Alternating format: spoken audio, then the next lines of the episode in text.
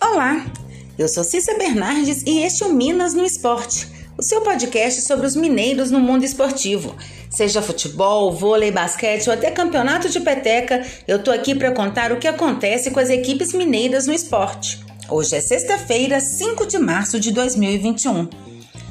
Na noite de ontem, o Atlético foi a Tombos enfrentar o Tombense pela segunda rodada do Campeonato Mineiro.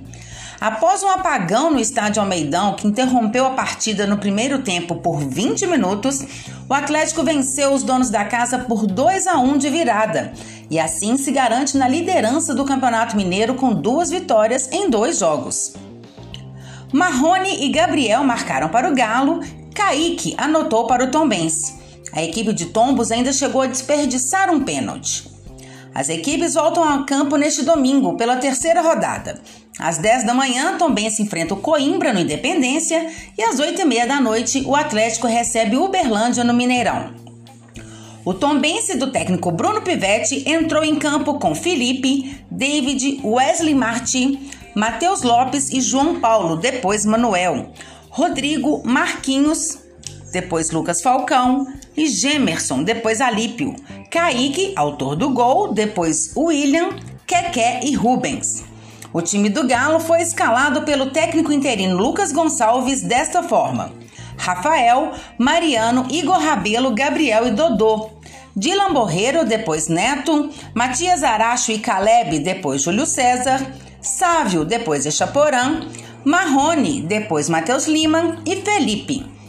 Após o fechamento da segunda rodada, a classificação do estadual está assim: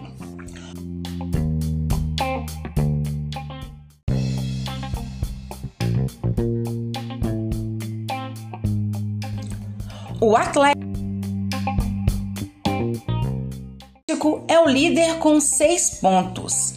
Logo em seguida vem o América, também com seis pontos, porém com saldo de gols inferior. Em terceiro, a Caldense, com quatro pontos. Atlético e Patrocinense e o RT vem na sequência com três pontos cada um. Em sétimo, o Pouso Alegre, que soma dois pontos. Em oitavo, o Tombense. Em nono, o Cruzeiro. Décimo lugar para Uberlândia. E nas duas últimas posições, Boa e Coimbra. Todos apenas com um pontinho cada. Amanhã começa a terceira rodada. Às 19 horas tem Caldense e Patrocinense no Ronaldão, em Poços de Caldas. No mesmo horário, no estádio do Melão, em Varginha, o Pouso Alegre recebe o América. Às 21 horas, no Zama Maciel, em Patos de Minas, se enfrentam o RT e Cruzeiro. Já no domingo, a primeira partida começa às 10 da manhã, com Coimbra e Tombense no Independência, em Belo Horizonte. Às 15 horas, Atlético recebe o Boa Esporte em São João del Rei.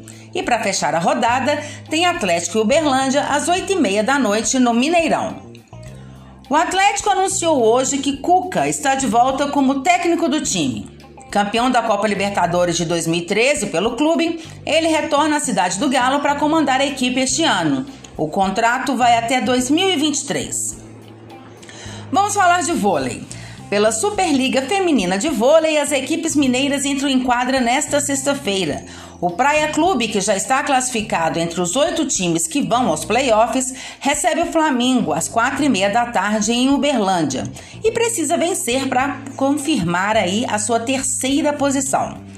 Já o Minas, que tem a sua liderança garantida com antecedência, joga contra o Brasília às 19 horas na Arena Minas. A partida, que deveria acontecer na capital federal, foi transferida para a capital mineira por conta da proibição de eventos esportivos na cidade devido ao coronavírus. O Brasília possui 24 pontos e está em oitavo lugar e também garantido nos playoffs. Na competição masculina, o líder Sada Cruzeiro cumpre seu último compromisso antes dos playoffs amanhã, às 19 horas, contra o Taubaté, que é o vice-líder da competição. O jogo será na casa do adversário. Já o Azulim Gabarito Berlândia joga contra o Itapetininga às quatro e meia da tarde, também fora de casa.